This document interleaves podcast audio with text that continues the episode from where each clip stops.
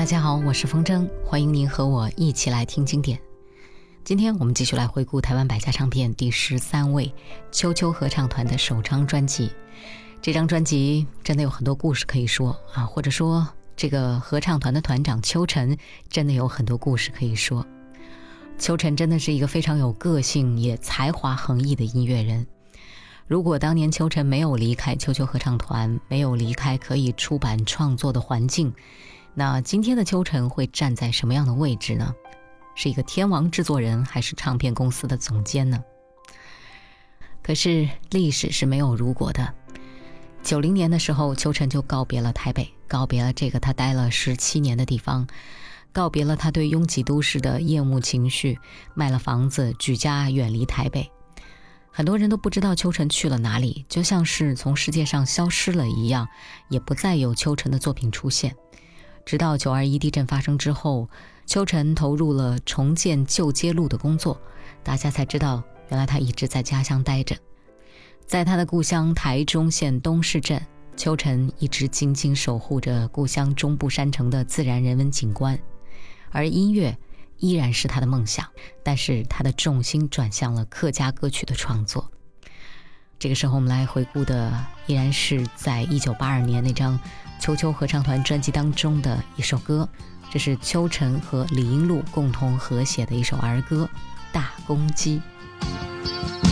午后下了一场大雷雨，吵醒打瞌睡的大公鸡，一声一声叫着我。望着飘落的雨滴，午后下了一场大雷雨，吵醒泥土里的小蚯蚓。公鸡看了一眼，笑嘻嘻，拍拍翅膀冲过去。哦，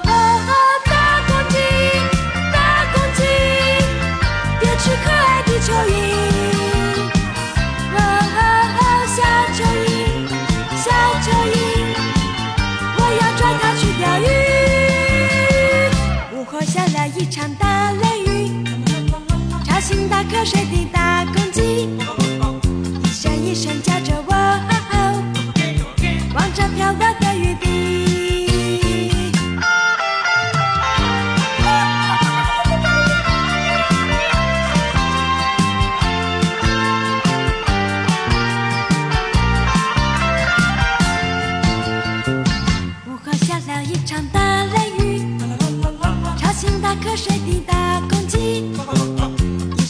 声叫着我，望着飘落的雨滴。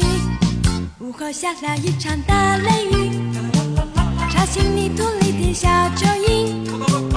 公鸡看了一眼，笑嘻嘻，拍拍翅膀冲过去。哇！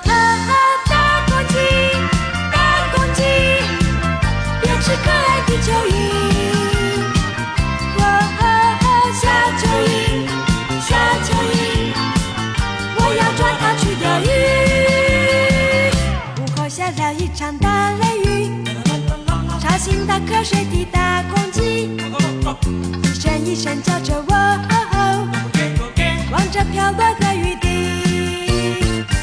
啦啦啦啦啦啦啦啦啦，啦啦啦啦啦啦啦啦啦，啦啦啦啦啦啦啦啦啦，啦啦啦啦啦啦啦。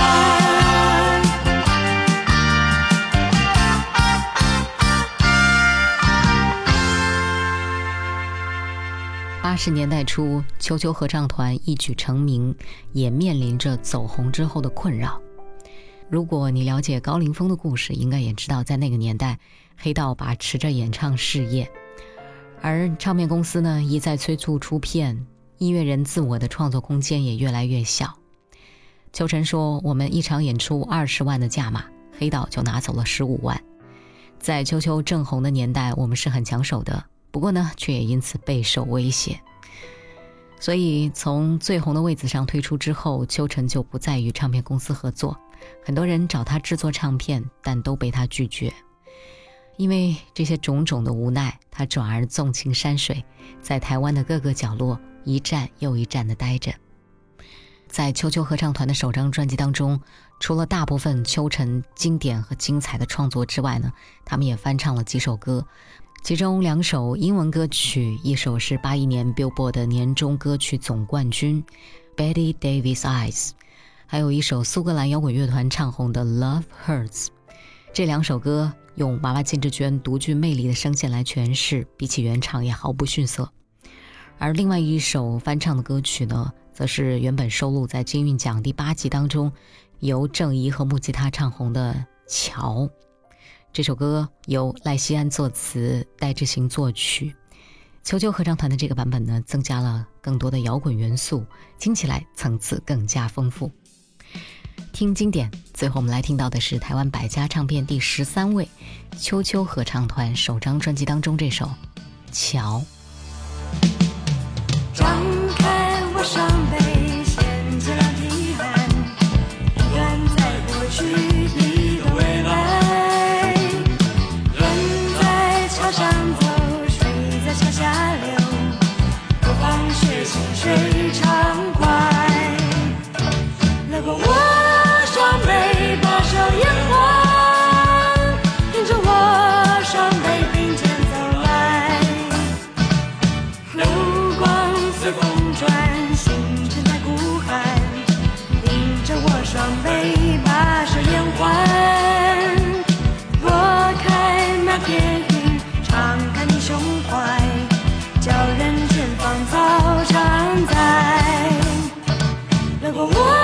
双眉把手拈花。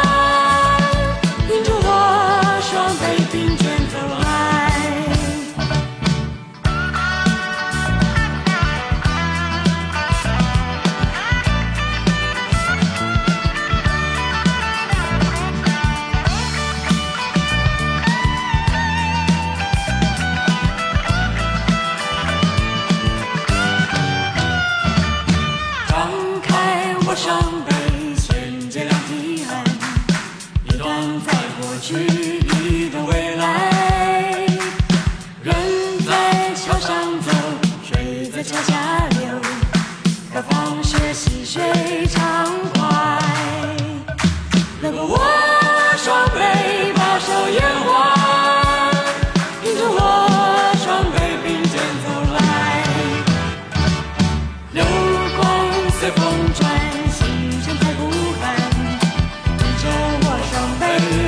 像烟花。